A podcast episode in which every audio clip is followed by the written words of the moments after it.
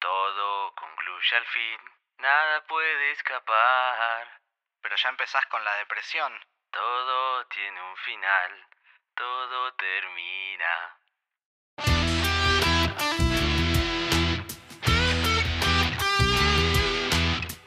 El partido del equipo africano domina, se queda con ella a la mitad de la cancha, la tiene, le pega al arco. ¡Gol! ¡Gol! Muntari. ¡Gol! Muntari, gol de gana. Gol de gana del final del primer tiempo. Dominaba el equipo ganés en la mitad de la cancha. Le encontraba la mano al partido. Un violento remate de afuera del área, de lejos, lejísimo. Le pegó contra el vertical izquierdo.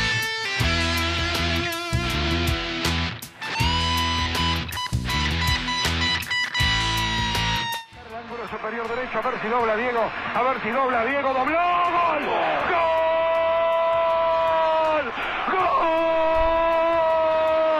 gol, uruguayo, Forlán, doblaba Diego, doblaba, doblaba Forlán, el Diego de todos los uruguayos, le pegó con una comba perfecta, la pelota se va al fondo del arco, había que poner el corazón, le pegó Forlán, le pegaba Schiaffino, sigue, Guilla, todo lo metían, empata Uruguay Forlán, a los 10 minutos del segundo tiempo, estamos en parda, estamos como empezamos, vamos que se puede, vamos a tratar de seguir haciendo historia. El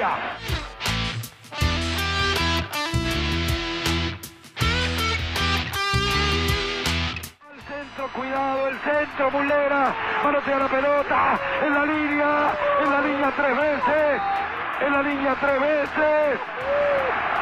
Hay mano, penal. Sí, sí, sí, sí, Hay expulsión. penal. Y expulsión. Hay penal en la hora y expulsión. No, increíble. Expulsado Suárez. Expulsado Suárez. Increíble. Ya Vos está. sabés que hay una mano, Carlito. Hay una mano en la línea que despeja la pelota. Le va a pegar. Y llorando, Bagian. Bagian lo erró. Lo erró. Lo erró. Lo erró Gian y terminó. Uruguay. Uruguay. Permítame. Uruguay, carajo. Sí, señor.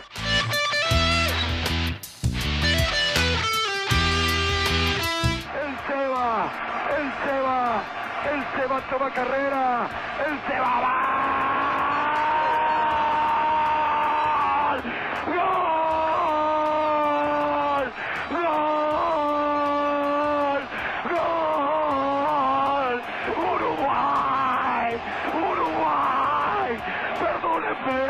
Argentino! ¡Perdóneme, argentino! ¡Perdóneme, por Dios! ¡Uruguay!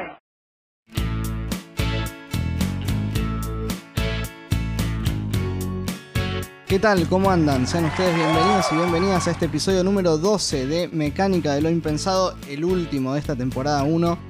Pero no nos pongamos melancólicos y no nos adelantemos porque hoy tenemos otro partido realmente increíble y por supuesto estoy acompañado del inconfundible Coco Esner. Ficha personal número 12. La última vez que fuiste a la cancha. 8 de diciembre de 2019, River San Lorenzo, a las 0000 del 9 de diciembre, se conmemoró el primer aniversario de la final ganada en Madrid y Marcelo Gallardo cantó Gracias por ganar la coca. La última vez que gritaste fuerte un gol que no sea de tu equipo. El miércoles pasado, Racing 1, Boca 0, cuarto de final Copa Libertadores. La última vez que te fuiste de vacaciones. Enero de 2020, viaje al sur, para hacerlo genérico, porque recorrimos mucho. Estoy aliviado de haber pasado estas 12 fichas personales sin sobresaltos, a veces algunas dudas, pero sin sobresaltos. Todo gracias a que fui bastante cuidado por el gran Matu Tarilo. Ficha personal número 12. La última serie que viste. La última que terminé fue The Office y estoy viendo Modern Family. La última vez que jugaste al fútbol. Algún momento de febrero de 2020. ¿Qué acordaste la última vez que saliste a la calle? Sanguchitos de miga. Literalmente hace media hora. Hermoso. No se asusten, dijimos último episodio de la primera temporada. El año que viene, si todo sale bien, volvemos para más partidos, más anécdotas, más relatos, más de todo. Pero mientras nos tienen que seguir en arroba makingpensado en Twitter y en Instagram, porque vamos a seguir generando contenido, vamos a seguir repasando cada uno de estos dos episodios, cada perlitas. Y también los que llegaron por primera vez justo en este último episodio, se suscriben al podcast y escuchan los 11 episodios anteriores, se los pedimos por favor. Yo en particular tengo muchos recuerdos de lo que fue este mundial. Ya un poquito hablamos en el episodio 2 sobre el Sudáfrica 2010. Sí, el mundial de Diego, de Martín Palermo y su gol a Grecia, tremendo. Justamente, justamente con Martín Palermo yo tengo un tema personal. Mira, dado el nivel de termo que venís manejando en este humilde espacio, no sé si quiero saberlo. Bueno, pero lo vas a saber igual. A Palermo, digamos suavemente que lo detesto bastante.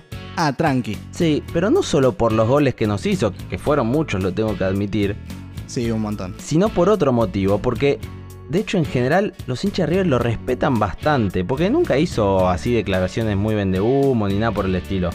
Sí, exacto. A mí siempre, de hecho, me pareció bastante tronco desde lo futbolístico, pero en ese sentido lo banco a morir, ¿eh? Bueno, justamente a mí siempre me dio bronca que le fuera tan bien, porque de nuevo no lo niego, siendo tan malo.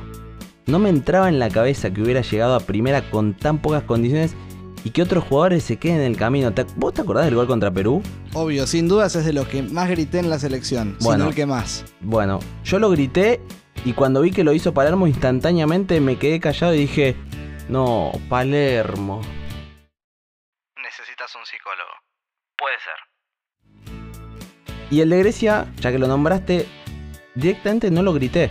Me quedé sentado, porque ese sí vi que lo hizo él, enojado con la vida. Pero eso no es todo, porque encima por ese gol perdí una apuesta. Perdón, ¿cómo? Sí.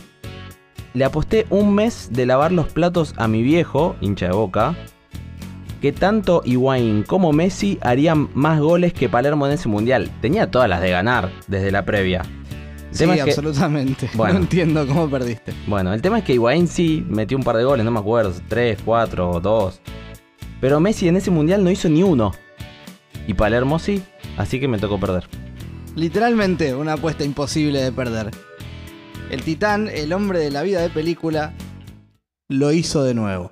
La pulga, la pulga, Clemente libre, la pulga, la pulga, la pulga, a ver, a ver, a ver, a ver, a ver, a ver, a ver, el arquero Palermo, Palermo, Palermo, Palermo, Palermo, Cantalo, Cantalo, Cantalo, Cantalo, Cantalo, Cantalo, Cantalo, Cantalo, Cantalo, Cantalo, Cantalo, ¡Gol!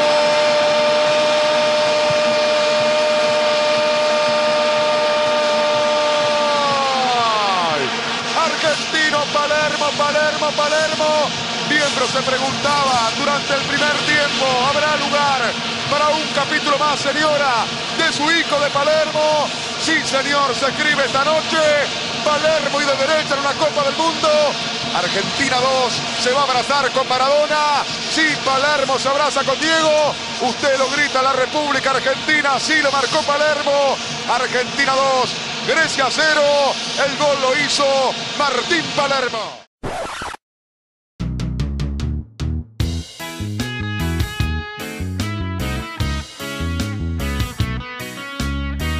En realidad veníamos a hablar de Uruguay y Ghana, ¿no? Así que encaminemos este episodio, por favor, porque tenemos un montón de cosas para contarles.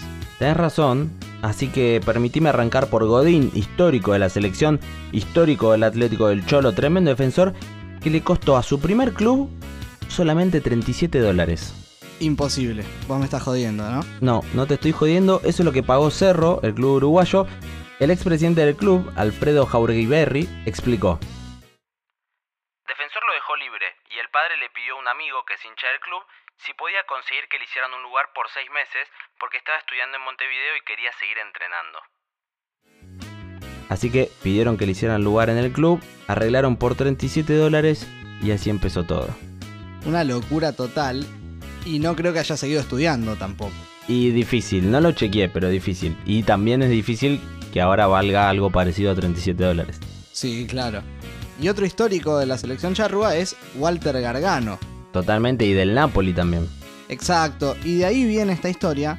Gargano se fue en el 2007 a Nápoles, el mismo año en el que llegó el histórico Marek Hamsik, así que se hicieron muy buenos amigos. Tanto que, a fin de año en vacaciones, Hamsik llevó a su familia, entre ellas la modelo Miska Hamsik, y Gargano, mate va, mate viene, la conquistó.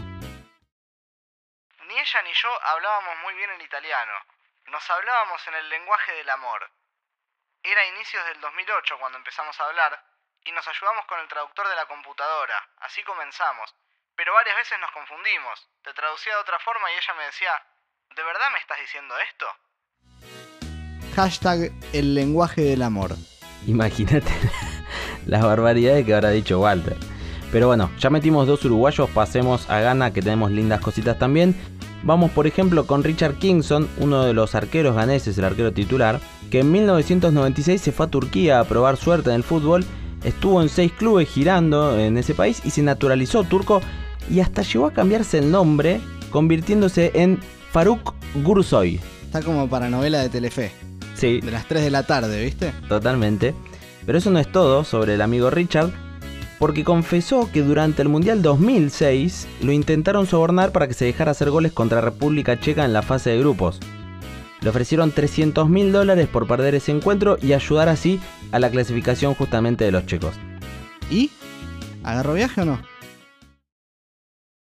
Me sentí confundido al ponderar las opciones de ser 300 mil dólares más rico después de ese partido, mientras que todo lo que obtendría si Gana alcanzaba la victoria sería mucho menos, solo 3 mil dólares. Quiero aclarar que yo no agarraría nunca, pero la diferencia son 297 mil dólares, por si hay algún desprevenido.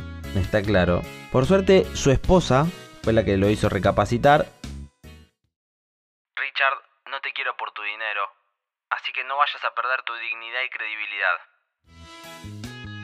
Finalmente le hizo caso a su esposa, ganaron el partido, clasificaron a octavos, aunque ahí los agarró Brasil y los eliminó, así que teniendo en cuenta toda esta información, yo que Richard hubiera agarrado viaje. No, ¿cómo vas a agarrar viaje, por favor? Te sale el bilardismo por los poros. En el plantel de Ghana había grandes jugadores y uno, por ejemplo, era Kevin Prince Boateng, el hermano de Jerome Boateng, ambos alemanes de nacimiento, pero uno representa a la selección alemana y el otro a la selección ganesa. Buenas esas cenas familiares, ¿no? Hermosas, pero lo que quiero contar es que Kevin es un jugador con algunos conflictos dentro y fuera de la cancha. Uno, por ejemplo, es que solía tener muchas lesiones y los cuerpos médicos no lograban encontrar el motivo. El tema se aclaró cuando salió a hablar su pareja, Melissa Sata, una conocida conductora de televisión italiana, que dijo que tenían sexo entre 7 y 10 veces por día y que esa era la causa por la que se lesionaba tanto Kevin. Con razón no me lesiono tanto yo. Bueno, che, son ciclos. Ciclos, tampoco vas a mentir. Otro del que hay que hablar sí o sí es de Luis Suárez, tremendo goleador que actualmente colecciona autos por una razón muy particular que tiene que ver con su pasado. A ver, sorpréndeme.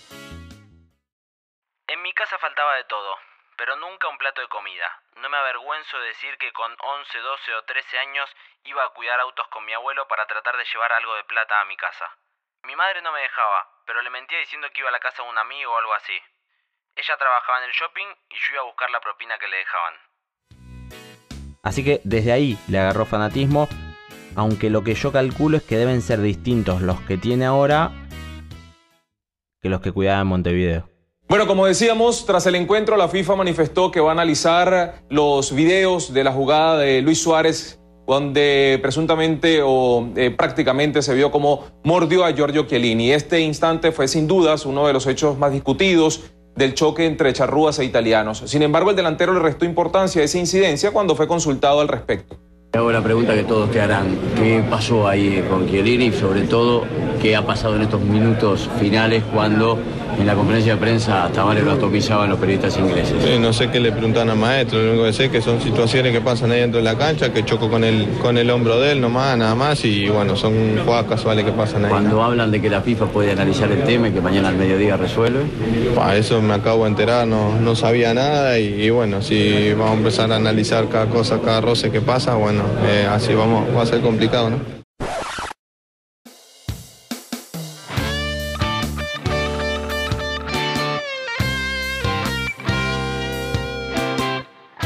2 de julio de 2010, Johannesburgo, Estadio Soccer City. Uruguay venía de salir primero en un grupo muy complicado con Francia y con México y Ghana venía de ser segundo en el grupo de Alemania. Johannesburg, dijo Charquisvialo. Johannesburg, claro. Uruguay sale con Muslera, Maxi Pereira, Lugano, Victorino y Fuchile, Álvaro Fernández, Diego Pérez, Arevalo Ríos y Cavani, Suárez y Forlán. La verdad, antes de empezar no sé si es 4-4-2 con Cavani de volante izquierdo en serio o si es un esquema medio mentiroso. Ya les contaremos qué pasa.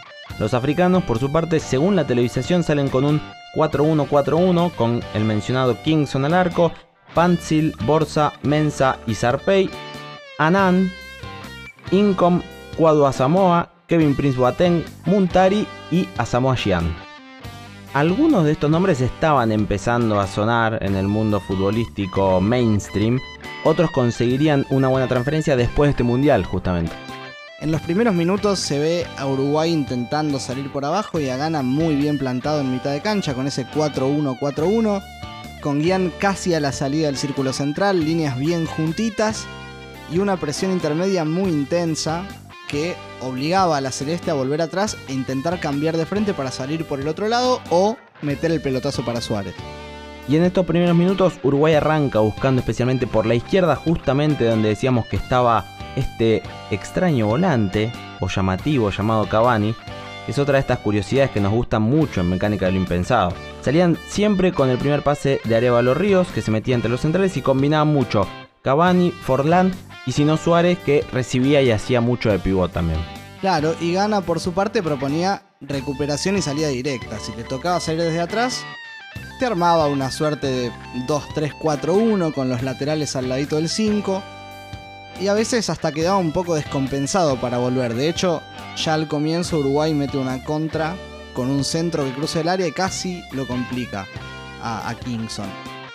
Gana sin proponer demasiado fútbol, tomaba riesgos justamente por atacar con mucha gente y terminaba marcando en retroceso. Igual esas salidas del fondo tampoco es que era frecuente, en general en los saques de arco, por ejemplo, paraba todos juntitos en la mitad, casi un 4-2-4, y el arquero tiraba bochazo a dividir, segunda jugada y ataque directo, todos los tiros. El tema es que era directo pero impreciso, en cambio Uruguay la tenía más y por eso, si bien no hay ninguna chance clara, clara todavía, los primeros acercamientos son charrúas definitivamente. No es que Gana se quedara atrás, el tema es que la perdía muy rápido. Justamente, también los africanos sabían que eran fuertes en la pelota parada y por eso trataban de aprovecharlo, tanto haciendo faltas en defensa para cortar el juego uruguayo como buscando recibirlas en ataque para cabecear. Y así intentaban enmascarar estas debilidades en el juego por abajo que hacían que la perdieran muy rápido. De todos modos, Uruguay era un equipo paciente, que no se desordenaba. El 4-4-2 estaba ahí, inmutable todo el tiempo. Y el distinto en ese 4-4-2 uruguayo era Forlán, el que comandaba cada jugada directa de ataque, estaba muy rápido y muy hábil, que es algo que siempre decimos que es muy difícil de hacer al mismo tiempo. Él lo hacía y lo hacía muy bien y de hecho por eso terminó siendo el mejor jugador de este mundial. Un crack, Forlán con todas las letras. Hay que decir también que Uruguay presionaba la salida de Ghana entre la mitad y tres cuartos, y eso a veces le dio resultado. La segunda jugada de peligro, de hecho, llega con una recuperación de Arevalo Ríos en esa zona y un remate de Suárez que controla el arquero. A todo esto, minuto 11 del primer tiempo, déjame hacer una pequeña digresión. No soporto más el ruido de fondo de las bubucelas. Es un zumbido de mosca permanente. Listo, sigamos. Pintoresco, digamos. Seis minutos después de que no soportes más las bubucelas, se da la primera de riesgo de verdad, de verdad, aunque casi de casualidad es un corner, un cabezazo de Cavani y desvío en un jugador ganés. Kingston a puro reflejo la saca en la línea, era sin duda el 1 0. Y más o menos en ese momento también, Gana pasa definitivamente al 4-2-3-1, acercando un jugador más a Anam para que no tenga que pelear solo contra dos nenes como Pérez y Arevalo Ríos. Mamá. Yo no quisiera. En este caso, el que toma la posición es Kevin Prince Boateng, que, como habíamos dicho, había arrancado algo más adelantado. Entonces quedan Incom, Asamoah y Muntari como media puntas y Guian arriba. Eso ayuda a Ghana a salir un poco mejor y a tener algo más la pelota porque el equipo estaba menos partido. Sin embargo, Uruguay lo esperaba y cuando recuperaba la pelota salía como una flecha para Forlano Suárez e incluso a veces para Cavani y para Fernández por afuera. Sí, del, lado de Uruguay hay más estabilidad, sigue de la misma manera, con buenas triangulaciones en ataque, con Cavani, Forlán y Suárez, como mencionamos anteriormente, especialmente explorando la banda izquierda, aunque a veces, como decís, también aparecía por derecha Alvarito Fernández, el flaquito uruguayo, lo que sí, muy poca subida de los laterales. Es verdad, quizás tiene que ver con protegerse, porque Gana sigue cambiando e intercala de lado a los extremos. Por ejemplo, alrededor de los 20 Montari pasa a la derecha e Incom se queda en la izquierda y a los 10 minutos vuelven a cambiar de lado, van intentando desorientar a la defensa, aunque sin mucho éxito. Las chances siguen siendo por Uruguay, a los 25 hay otra tremenda tapada de Kingson a Suárez, el arquero número 22 hasta este momento era la figura. En cambio, la primera de peligro para Gana llega recién a los 29 y de la manera más lógica posible, que es obviamente un córner. Borsa cabeció por arriba, pero estuvo cerca. Uruguay no podía distraerse en esas porque le podía ser letal. De hecho, al minuto Guián definió al lado del palo una contra que venía de una falta para Uruguay no cobrada. El equipo del maestro empezaba a tener distracciones que podían costarle caro. Sí, sí, sí. En este ratito que mencionás parecía que cambiaba todo. Esas imprecisiones de las que hablábamos en el juego de ganas se terminaron por algunos minutos por lo menos. Y en Uruguay todo lo contrario, apareció el desorden y justamente esta conjunción lleva algunas jugadas de peligro a los africanos que si te cuidabas. Claro, y en ese contexto en Ghana empezaba a llamar la atención la posición justamente de Kevin Prince Boateng, que había cambiado con Cuadro Samoa. Este último se paró de doble 5 y Boateng se soltó como media punta por dentro, casi casi para terminar como doble 9 con Guian. En el 4-2-3-1 de Ghana, diría que más que variar la táctica variaban las posiciones de los jugadores y a los 37 se da un cambio bastante imprevisto. Se había visto que Lugano había tenido algún golpe en un corner, pero no mucho más, no, no había demostrado tanto dolor, pero a los 37 sale Lugano y entra Scotty. Finalmente fue un esguince de rodilla para el capitán y terminó marginándolo de lo que fue el resto del torneo. Tanto dolor un esguince de rodilla, es un vikingo el tipo. Una pena para él y para Uruguay, francamente, de todos modos, y hacia el final del primer tiempo el partido ya se pone un poco cortado. Suárez discute con Borsa, Fuchile se golpea al ir a buscar una dividida.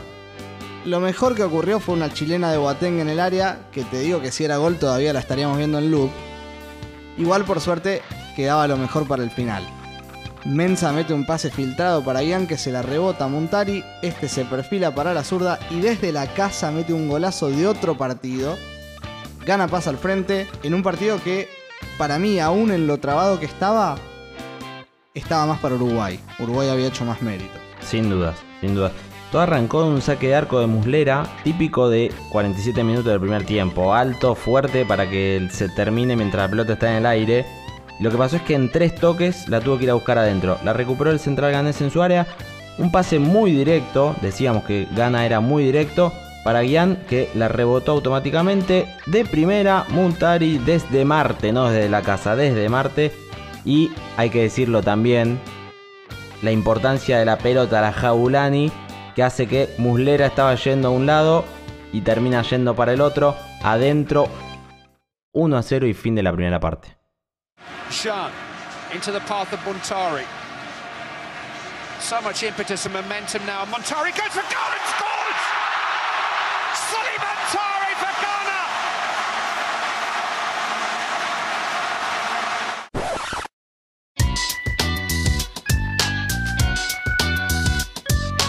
Para el segundo tiempo Uruguay sale con un nuevo cambio, adentro Nico Lodeiro, afuera Álvaro Fernández, que no había tenido mal partido, pero como dijimos tampoco había tenido mucha participación y con este cambio Cavani cambia de banda y se pasa a la derecha. Entonces de esta manera la Celeste tenía por los dos costados jugadores para juntarse y armar mucho juego con Forlán. Lodeiro con Forlán por un lado, Cavani con Forlán por el otro. Y Gana, por otro lado, sigue con el 4-2-3-1, con Asamoa como doble 5 al lado de Anan y dejando a Incom, Boateng y Muntari delante. El partido, la verdad, no tiene mucho mediocampo para jugar. los pelotazos buscando segunda jugada y ataque directo van y vienen de los dos lados. Y Gana además seguía cortando con faltas para evitar que Uruguay aprovechara a sus jugadores de buen pie, estos que mencionabas recién. Y otra estrategia del equipo africano era dejar en offside a Suárez en varios pelotazos, y muchas veces lo lograban. En Uruguay, justamente los laterales ahora sí subían para desdoblar a los volantes externos, esto hay que destacarlo. ¿Por qué? Porque querían ayudar a generar centros, pero cuando lo hacían, un 5 iba automáticamente a hacer el relevo. Y eso los ayudaba a mantener también la línea de 4. Ninguno de los equipos era guardiolista, digamos. Pero el 4-4-2 de Uruguay, más allá de algún desdoble de los laterales, como decía, era realmente estático. Mira, te marco un momento medio tonto, pero que ilustra esto que digo.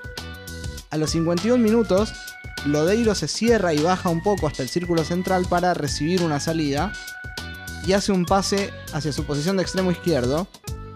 Y no lo había relevado nadie, Uruguay pierde la pelota.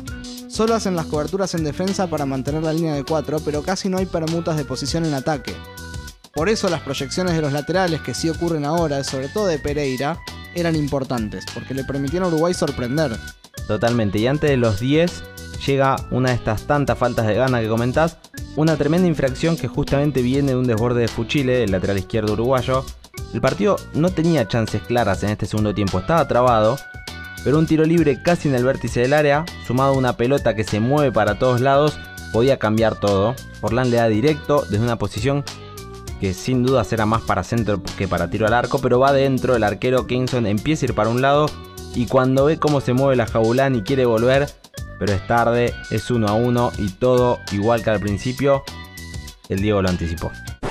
Volvemos a la vieja historia. Pelé, Platini, Beckenbauer, un montón de jugadores que hay dentro de la FIFA. Yo les pediría que en vez de hablar de Diego Maradona, que se fijen en una pelota, viejo. Una pelota que le haga bien al jugador de fútbol. Una pelota que, que la puedan agarrar los jugadores de fútbol y que la puedan, le puedan dar el chanfle que quieren. Esta pelota es imposible. Yo lo viví personalmente en los entrenamientos. No dobla, viejo no dobla. Cuando la querés tirar, cuando la querés tirar al segundo palo, se te cae. Es imposible agarrarla. Ustedes ven que hay un cambio de frente y la pelota viene haciendo así. Viene haciendo así. Es imposible el cambio de frente. En este mundial no vamos a ver ninguno que la pueda parar. Es que literalmente Forlán le pega para que la pelota agarre rosca y no dobló. Es insólito que se haya jugado un mundial con una pelota así. Pero bueno, lo cierto es que Gana reacciona rápido con un remate de Guian en offside que tapa Muslera. Y los equipos se parten aún más ahora para ir a buscar el gol que lo lleve a semis. Y en el medio quedan más que nunca solamente las faltas, como la que Diego Pérez le hace a Samoa y le vale una amarilla. Patadón. Los dos igual van, pero van con más ímpetu que fútbol, digamos, como todo el partido. Así también llega la Celeste, con una clarísima que en cuatro toques casi lleva el partido al 2 a 1, saque de arco súper preciso de Muslera para Pérez en posición de 8, este mete un cambio de frente que, tras pifie de Borsa, le queda a Forlán y Cachabacha tira un centro pasado para un Suárez que estaba en el segundo palo, que se había desmarcado de Mensa y que insólitamente la tira fuera con el arco vacío. No sería el partido del pistolero, aunque claramente sí marcaría su carrera en esa jugada igual hay varios errores. Por ejemplo, el arquero ni intenta ir a buscarla. Borsa no marca a nadie y obliga a Mensa a ir con Lodeiro y a dejar a Suárez. Y yo creo que por eso Gana también hacía faltas. Si dejaba jugar Uruguay probablemente perdería. La paradoja es, claro, que el gol celeste fue de tiro libre. Qué buen apodo Cachabacha, de los mejores del fútbol mundial. Es espectacular, es espectacular. A todo esto la televisación muestra la posesión y es 50-50 y es justamente de lo que veníamos hablando. Posesiones cortas, infracciones, imprecisiones y momentos muy marcados de superioridad de uno u otro que hasta en eso fue parejo. Sí, la verdad es que fue durísimo. Uruguay igual lo quiere ganar y se da cuenta de que cada vez había más espacios para aprovechar por cómo se estaba dando justamente el partido y por eso por momentos llegó incluso a desarmar el 4-4-2 para pasar a un 4-3-1-2. Arevalo Ríos de 5, Pérez de 8 más defensivo, Lodeiro de volante izquierdo de 10 más adelantado y Forlán de enganche combinando justamente tanto con Lodeiro como con Cavani y Suárez arriba. Así, por ejemplo, llega una jugada en la que Uchile proyectado nuevamente saca un lateral y se arma ahí una triangulación con Lodeiro y Suárez por izquierda en la que Kingston termina ahogándole el grito al 9. Había ganas y Uruguay lo demostraba. Pero cada vez faltaba menos, había cansancio y entonces se vienen los cambios. En gana entre el 10, Apia por Incom y genera movimientos en la línea de media puntas. Boateng pasa a la derecha, Apia al medio y Muntari a la izquierda. En Uruguay, el que entra es la leyenda, el Loco Abreu, que ingresa por Cavani para empezar a escribir la historia del fútbol uruguayo. Y además ahora sí, se para definitivamente como delantero junto con Suárez y con Forlán detrás como enganche a todo nada. Y viene el Mundial y juego el primer partido que entro 15 minutos con Francia y después ni, pero ni caliento, viste que tienen que ir de a cuatro, no pueden ir todo, ni me, ni me mandaban a calentar. Yo digo, está- Quédate acá, te decían. Claro, acá, Seba. iba el profe y decía, no, eh, Na- Na- Nacho, Seba. Nacho González, Evita Fernández, Cavani. y yo, y, viste, aparte yo soy eh, de, de mecha corta. Y qué, locura. Guarda que después venían a abrazar a mí, le tiraba el profe, viste, a preparar físico. Tranquilo, loco, tranquilo, que el maestro. Bueno, sí. Sí, segundo partido, no, no, nada. Tercer partido, nada. Con, co- Una bomba atómica. eh, con, con Corea, octavo de final, naranja Fanta. Ah, digo, vine a pasear. Tomaba mate y le íbamos pasando bárbaro. Ah, obvio, íbamos, era, un, un objetivo único. Internamente me queríamos Claro, masticar los claro, huevos, pero, claro. pero en lo otro íbamos bárbaro. Bueno, vamos ahí un día, eh, la familia viene a compartir. Ahí es donde me tocó el orgullo porque ahí, ahí me mordía todo. Viene mi ciudad y me dice, no, está todo bien, los, los niños todo bien, todo. Lo único que, bueno, justo coincidió de que, claro, se daban con los hijos de, de, de Lugano, los hijos de Suárez. Todos jugaban. Todos jugaban. los, del, los del Ruso Pérez. Y, y ellos se pintaban, todos mis hijos se pintaban la bandera de Uruguay, fuerza, fuerza papi, vamos Uruguay. Y papi no jugaba. Y en una le pregunta, te reí la concha de tu madre. Eh, y en una le preguntan a, le preguntan a, mi- a- a- a mi hija que, que- que era más grande y ya dice- y le pregunta y dice, che, ¿y por qué todos los, los, los nenes de los demás juegan y, y papi no? Y me dice, ah, ni idea de fútbol, me dice, no, porque el equipo anda bien. y, y bueno, pasa eso. Y viene y me lo comenta. En, en vez de dejarla pasar, me lo comenta. Te ¿Qué? tocó Me el fui, orgullo. me fui a dormir claro. con una angustia. eh, tenía un ancla acá en el cuello, me quería, me quería hundir. Y sí. Y bueno, va pasando. Y ahí me dije, no, no, tranquilo que el mundial no terminó. Lo amo muy fuerte al Loco Abreu, pero tiempo al tiempo. Si bien le tomó un ratito, Gana pudo volver a intentar ataques, también con centros, la Celeste a la vez contraatacaba, cada vez menos mediocampo en el partido, ida y vuelta total, sin muchas ideas claras. Uruguay igual seguía siendo el equipo más adelantado y con más intención de ganarlo. Y hay un cambio más, antes de los 90 entra Adilla y sale Muntari, que ya no estaba pesando en el juego, posiblemente como decías por cansancio. El tiempo reglamentario termina con gana más lanzado y Uruguay cansado esperando poder lanzar contraataques.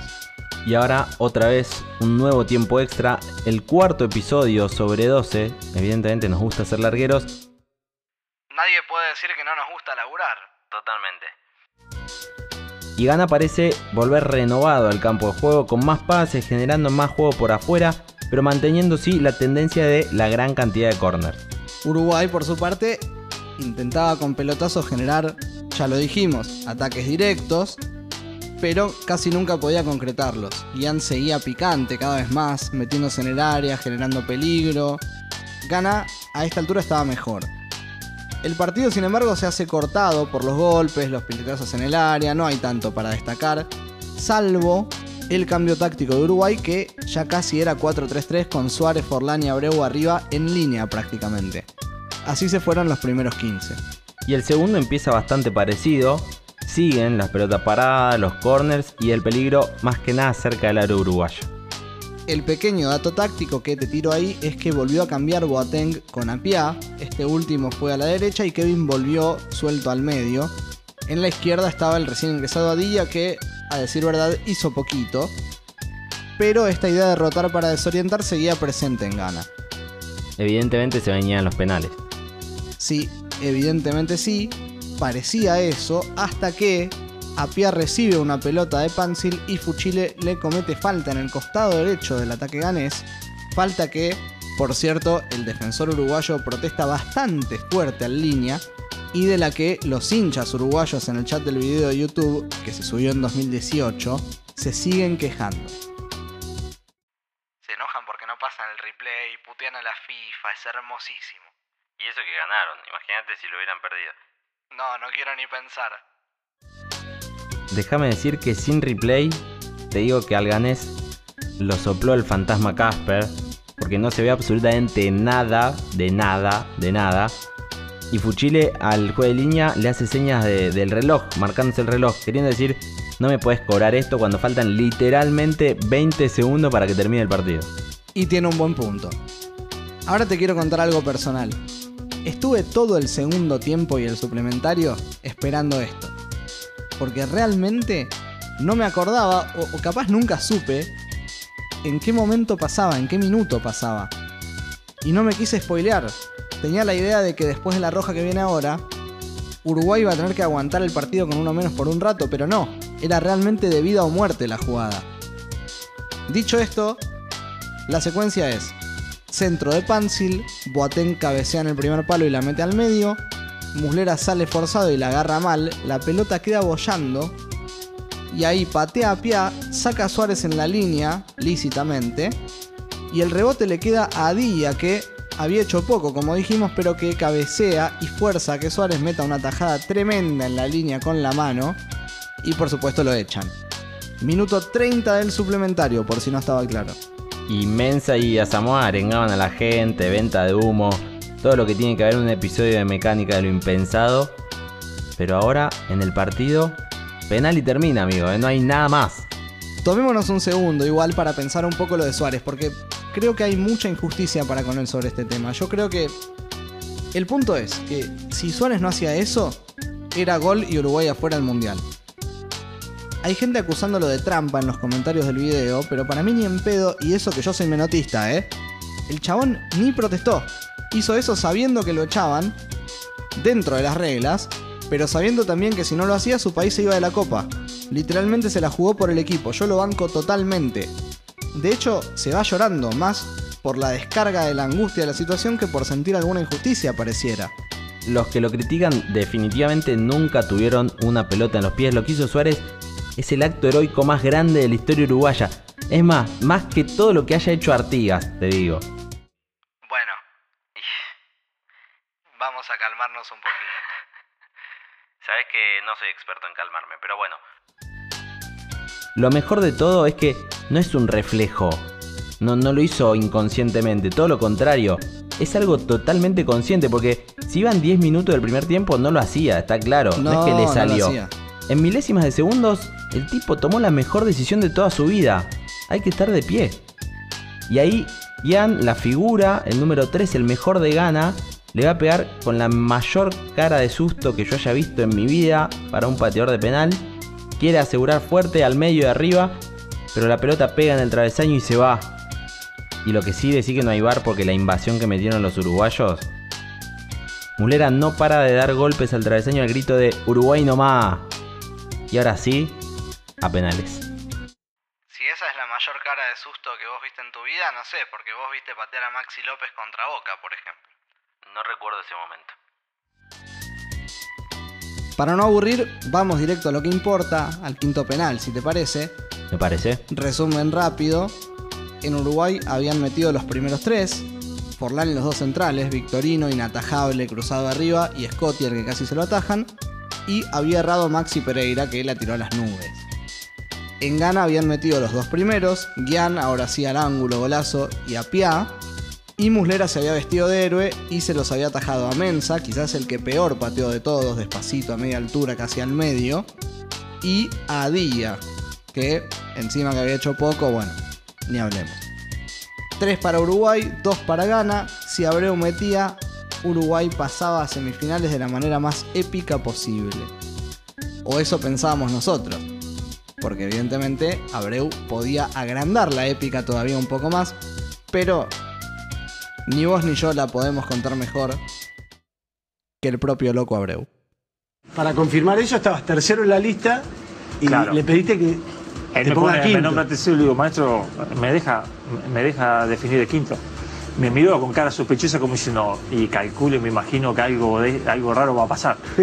Pero rápidamente dijo, sí, sí, porque él le da también a, a la, a la intuición que puede tener el jugador. claro, claro, claro. Te, Claro. le da, te da la posibilidad. Ah, perdón, pero te- yo sé que ya lo contaste, pero hay una anécdota con Fuchile que este, te iba relatando un poquito. Claro, porque vos necesitabas un aliado. En ese momento la tensión, y, ah, porque uno había visualizado en, en- en la vida, había visualizado que un día se iba a presentar un momento sublime dentro de la selección. Y siempre, siempre estaba preparado para esperarlo. Pensé que el gol a Costa Rica para clasificar al Mundial eh, era. ese momento. Pero dije, momento sublime, el máximo es- un Mundial. Y las circunstancias de la vida te dan de que pateamos, eh, pa- patean ellos el tercer penal, que erran, va el cuarto nuestro, que era el Mono Pereira, que si lo hace, en el quinto de gana, lo, había- lo erraba. Entonces yo no llegaba a patear. Claro. Pero se da la casualidad de que el, el- el universo conspiró a, a favor nuestro, en este caso o mío, que el mono erra y va al quinto gana y erra. Entonces me quedó en bandeja. Ahí cuando me quedó en bandeja dije, Acá. este es el momento. ¿Es ahora o nunca? Este, Claro, este era el momento. bien. Quería corroborar la técnica del arquero, porque uno veía que un paso antes del ejecutante llegar, el arquero daba un paso y volaba. Porque tener arqueros veteranos que hacen recorrido con los pies, vuelcan. Y hay otros que con la euforia dan el pase y se tiran, se, dan, se rompen la cabeza contra el palo. Porque Entonces yo veía de que daba el paso y tiraba, pero necesitaba corroborarlo por, por mi locura de querer patearlo así, capaz que yo estaba queriendo ver eso y no era, no era la verdad. Entonces tenía Fuchile, que tiene una voz muy cómica. Bueno, todo así. Le digo, Fuchi, en el primero, ¿no? El arquero se está jugando antes. Sí, loco. Y yo agarra, agarrado así, si ve la imagen, yo lo agarro por atrás y me estaba manoteando el huevo izquierdo y por atrás lo agarraba, ¿no? Estaba parado así en el medio del círculo. Boludece mía, cábala, pero más vale tenerla y no después. Segundo penal, le digo, Fuchi, ¿se está, se está jugando antes el arquero? Sí, loco. Bueno. Viene el tercero y otra vez, ¿viste? Ya nada, pesado. Fuchi, se está jugando antes este arquero. Pues, sí, loco, picale, no me rompa la bola.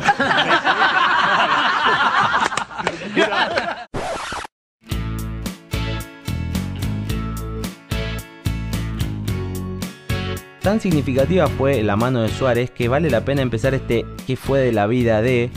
Contando que la FIFA estuvo a punto de cambiar las reglas para que si alguien volvía a hacer eso, no se cobrara roja y penal, sino roja y gol. Finalmente, y gracias a Dios, esa postura perdió la votación. Yo no tengo una posición tomada al respecto, es un debate muy interesante. Le agradecemos de todos modos al amigo Martín Diegues, nuestro invitado del capítulo anterior sobre Belgrano y Chicago, que por supuesto pueden escuchar en Spotify, que nos tiró este dato. Yo voy a volver igual a la anécdota de Abreu, porque Fuchile fue un personaje importante en el partido y es recordado por la frase que le dijo al loco, pero después también quedó muy recordado porque le quiso mandar por Instagram una foto completamente desnudo a su novia, lo cual está bien, está en su derecho, pero se equivocó y la subió como historia. Así que la vieron sus 48.000 seguidores. O bueno, en realidad no todos, porque la borró, pero ya se había empezado a viralizar por todos lados.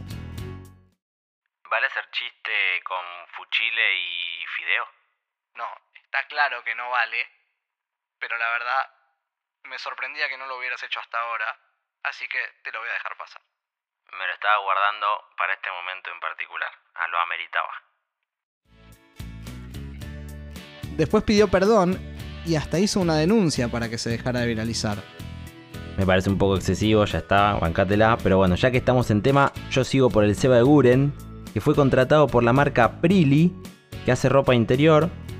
Lo extraño es que el nombre de la campaña para lo cual lo contrataron se llama Tóquele la cola de Guren.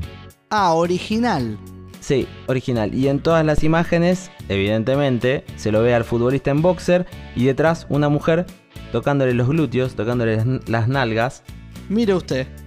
Sí, y el director de la agencia de publicidad dijo, El hecho de que le estén tocando la cola en un anuncio de ropa interior resulta un guiño de frescura y sorpresa de la publicidad. Impresentable la agencia, la verdad.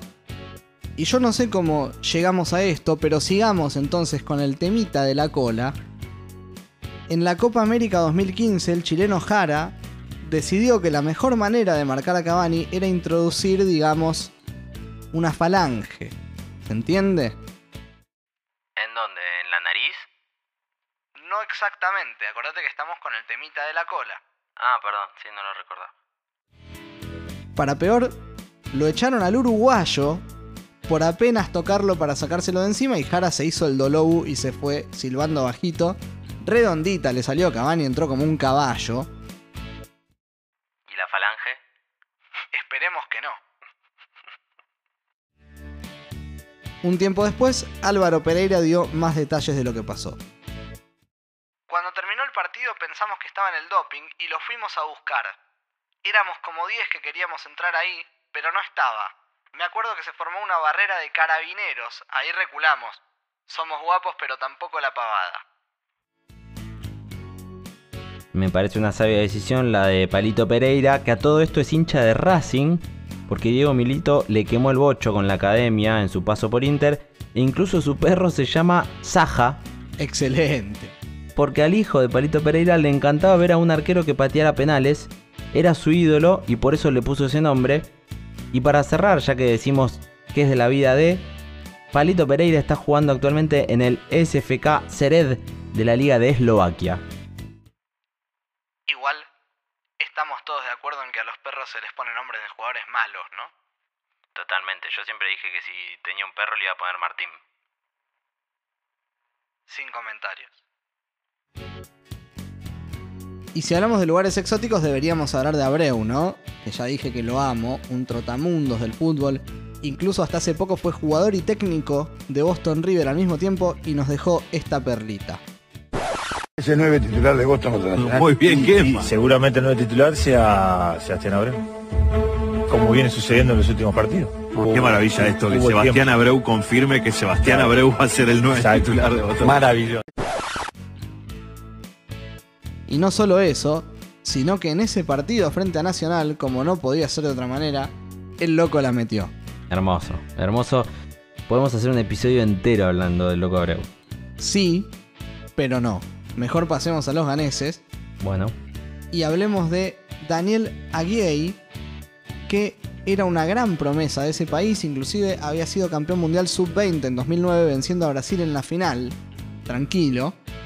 Sin embargo, ahora está atajando en la Liga de Etiopía. Y vos me dirás, ¿qué pasó?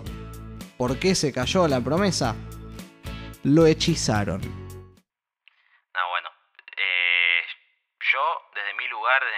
Te voy a pedir seriedad antes que nada. ¿En serio? Magia negra, escuchá. El pastor me dijo que había sido atado espiritualmente.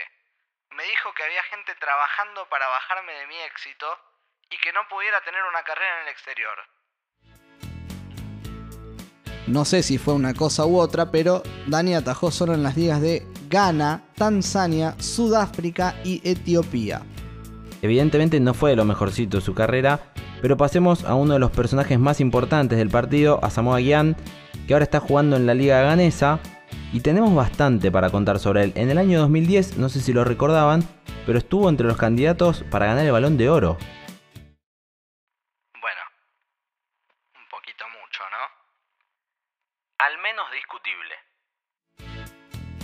En 2014 se fue a jugar a China con un sueldo anual que superaba al de Neymar, al de Bale y al de varios futbolistas de renombre más, pero Porque en mecánica de lo impensado siempre hay un pero. Ese año también tuvo cosas malas. Su amigo rapero Castro falleció ahogado en unas vacaciones que compartía justamente con Gian y su familia.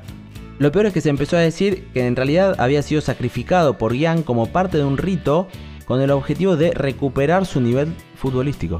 No, no, eso no puede ser verdad. No pudimos chequearlo, pero lo que sí pudimos chequear, porque lo dijo él, es que su madre le pidió algo especial antes de morir. Le dijo que por favor no pateara más penales después del de Uruguay por todo lo que había provocado errándolo. No, durísimo. Sí, y para colmo le hizo caso y todavía sigue cumpliendo la promesa. Bueno, muy honesto. En cambio, uno que mintió fue Luis Suárez, porque cuando iba a salir ahora del Barcelona hace poquito parecía que tenía todo arreglado con la Juventus y tenía como requisito dar un examen de italiano. Eso salió bien, lo aprobó, pero no terminó cerrando con la beca señora, finalmente fue, como sabemos, al Atlético de Madrid, el Cholo Simeone. Lo que sí pasó es que descubrieron que rindió bien porque ya sabía exactamente qué le iban a preguntar y cuáles eran las respuestas. Pero ¿cómo sabían y cómo se dieron cuenta que sabía? La Guardia di Finanza examinó todos los registros y encontró que los exámenes de conocimiento de italiano eran una farsa, que Luis conocía todas las preguntas con anterioridad y se explicó que además está implicado Juventus, porque lo que buscaba obviamente era acelerar el fichaje. Lindo, lindos estos fraudes, interesantes. Pero déjame volver un segundo a Gana. ¿Vos te acordás de Richard Kingson que te conté que le ofrecieron guita, que la esposa lo hizo recapacitar? Sí, por supuesto, me lo dijiste hace unos 40 minutos más o menos. Bueno, muy bien. Al final no terminó todo ahí, de hecho ella parece que lo embrujó a él hace un tiempo. Ella se llama Adelaida Taguia. Apareció en un programa de tele y aseguró que realizó un hechizo de magia negra para que no atajara más pelotas y por las dudas también lo hizo impotente sexualmente. Cometí el error de mi vida al casarme con Richard. He utilizado mis poderes malignos para sabotear su carrera. He estado trabajando en él espiritualmente, hasta el punto que no podrá rendir ni en la cama. Actualmente, después de pasarla mal bastante tiempo sin conseguir club, es el entrenador de arqueros de la selección de Ghana. Yo no sé si vamos a poder superar estas historias de magia negra en otro episodio, porque son increíbles. Queda la vara muy alta para la segunda temporada, eso no se duda. Otro del que ya habíamos hablado algo es Kevin Prince Boateng, que de hecho llegó a jugar en el Barcelona, aunque sin mucho éxito. Y sobre su experiencia de entrenar con Messi, dijo esto. Entrenar con Messi me dejó sin palabras. Siempre había dicho que Cristiano Ronaldo era el más fuerte del mundo, pero Messi es otra cosa, no es normal. Entrenaba con él y por primera vez en mi carrera me sentía escaso. Hacía cosas increíbles. Pensé, me rindo, dejo de jugar, me retiro del fútbol. Y además, luego del reciente fallecimiento de Diego, le dio un consejo a Messi. Messi va a terminar su contrato en Barcelona. Pero, ¿qué tan maravilloso sería si simplemente llamara a Nápoles y dijera, iré? Me encantaría honrar la camiseta número 10 de Maradona y me encantaría venir a jugar uno o dos años en Nápoles, sin pensar en el dinero ni en nada, solo corazón. Tendría que ir a practicar en un maldito helicóptero porque la gente se lo comería vivo y sería tan feliz. Pero solo esa historia, en honor a Maradona. Vendré y jugaré para Nápoles. ¿Qué tipo de historia sería esa para el mundo? No solo para el fútbol, para el mundo. Sería un mensaje, sería historia en todas partes. Ojalá estuviera en la piel de Messi. Quiero ser Messi. Llamaría al presidente del Nápoles y se lo diría. Me vuelvo absolutamente loco si eso pasa. Ojalá fuera Nápoles el destino si Messi se va. Los que nos vamos ahora somos nosotros, pero antes de irnos déjame tirar una primicia. Diga. A principios de 2021 vamos a hacer un episodio bonus track entregando los premios mecánica de lo impensado. Mejor partido, mejor anécdota y muchas categorías más. Ah, así de una, lo está largando. Excelente. Yo no estaba al tanto de esto. No, mentira, sí sabía. Eh, lo importante es que nos gustaría que en cada categoría participe un o una oyente. Así que a todos, a quienes nos escuchan, a todos, a quienes nos siguen, si tienen ganas de sumarse, nos pueden escribir a arroba pensado y ya les daremos las indicaciones para votar en una o en otra de estas categorías mencionadas. Hasta ese momento me despido entonces porque con esto cerramos el año 2020. Esto fue todo por esta primera temporada, la disfrutamos mucho, esperamos que ustedes también. Y volveremos, si todo sale como queremos, en el 2021 con más curiosidades, anécdotas insólitas y claro está, análisis del juego. Muchas gracias a oyentes, invitados e invitadas y muchísimas gracias a vos por tu amistad y por esta locura, estimadísimo Coco E. Gracias a vos, Matu Tarilo, por haberme propuesto hacer esto, esta locura, como decías vos, y por haber creado en conjunto esta criatura que ahora es de los dos. Gracias a cada uno de los oyentes que pasó por cada episodio, a cada invitado que se sumó con algún audio. Y por última vez en el año voy a decir que nos sigan en arroba Pensado porque vamos a seguir subiendo algunas cositas esperando la nueva temporada. Y que, claro está, se suscriban al podcast en su plataforma preferida. Y por última vez en el año también, me quedo hasta el final.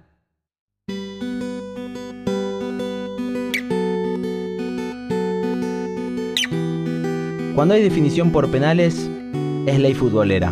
Dejas todo y la ves.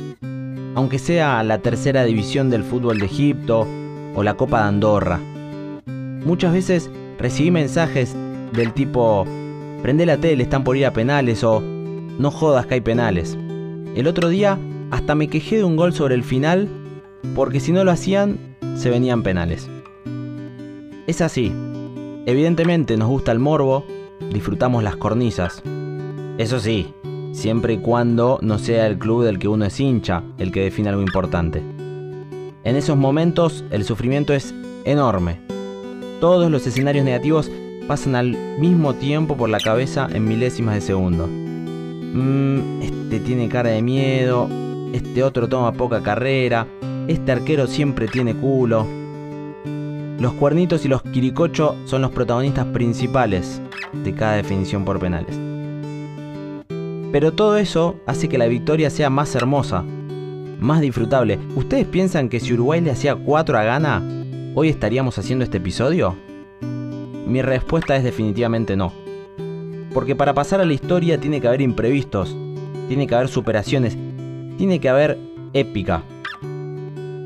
No sé si se acuerdan, pero en el relato del episodio 2 les conté sobre el primer partido que jugué con Matu en un torneo en la facultad y sobre cómo fuimos argentinos juniors. Hoy, escuchando al loco Abreu, recordé cómo cerramos esa historia y casualmente tiene que ver con este cierre de temporada de Mecánica de lo Impensado. Después de tres años y varias malas llegamos sorpresivamente a la final, que para cualquiera que nos escuche puede ser una pavada, pero para un jugador amateur era todo. Tuve un mal partido, pero empatamos 1 a 1, igual que en el partido de Uruguay, y fuimos directo a los penales. Igual que el loco, pedí patear último. Algo que puede jugar en contra, porque muchas veces te quedas sin patear, pero también puedes llegar al éxtasis total, ser el ídolo eterno y quedar en la historia. Era una serie de tres. Mato atajó el primero y arrancamos ganando 1 a 0. Ellos cerraron de nuevo y ya en el segundo teníamos la posibilidad de salir campeones. Si lo metíamos ganábamos y yo me iba a quedar sin patear, pero evidentemente, igual que al loco, me faltaba un momento épico. Mi compañero lo erró, así que no se terminó. Ellos metieron. Y llegué yo con la responsabilidad del último. Igual que el loco, mostré moral. Me acordé de todos los jugadores a los que yo veía por la tele y decía, este tiene cara de cagado. Yo estaba cagado, está claro, pero nunca hay que mostrarlo. Así que fui desde la mitad de la cancha, sonriendo canchero, pecho inflado, llevando la pelota. Hasta hice algún jueguito, si no recuerdo mal, y puse la pelota en el punto del penal. Tenía mi técnica ya pensada, sabía exactamente lo que iba a hacer. No, no, no voy a develar mi secreto acá, pero estaba todo calculado. Tomé buena carrera, como se debe hacer. Engañé al arquero, abrí el pie y adentro. Éramos campeones.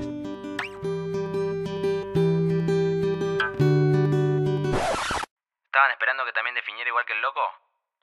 No, no la piqué. Tampoco estoy tan demente. Desde muy temprano el barrio te llama, levantas los trapos y algo para entrar. Los de verde miran como si fueran al frente, no se dan cuenta que es su vida y nada más.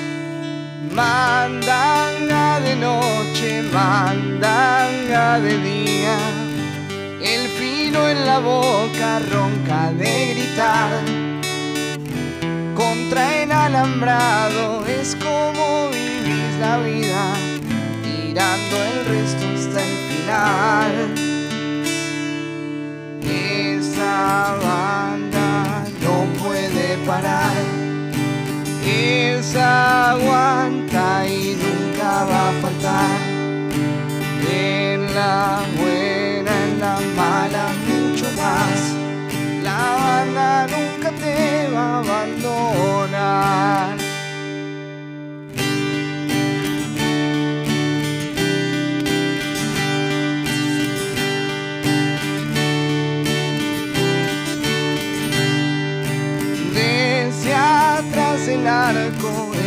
cemento tiembla. No somos del palo, somos uno más. Si no vas a la cancha, no podés sacar la foto. Gente de fiesta hasta el final. Esta banda no puede parar. Se aguanta y nunca va a faltar la buena, en la mala mucho más. La banda nunca te va a abandonar. Y juegues donde juegues, voy a estar.